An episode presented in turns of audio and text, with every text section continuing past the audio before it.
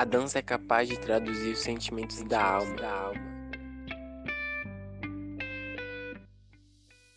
Muitas vezes deixamos de praticá-la por acreditar que devemos seguir uma coreografia já pronta, e tentando imitar alguém, ficamos robotizados e o resultado é a frustração e desistência.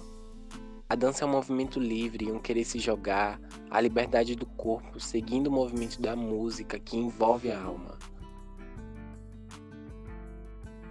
A terapia dos movimentos alivia a tensão, baixa o estresse e melhora a depressão, porque regula os níveis de serotonina e dopamina, hormônios que nos motivam e que nos impulsionam em direção às nossas metas e desejos.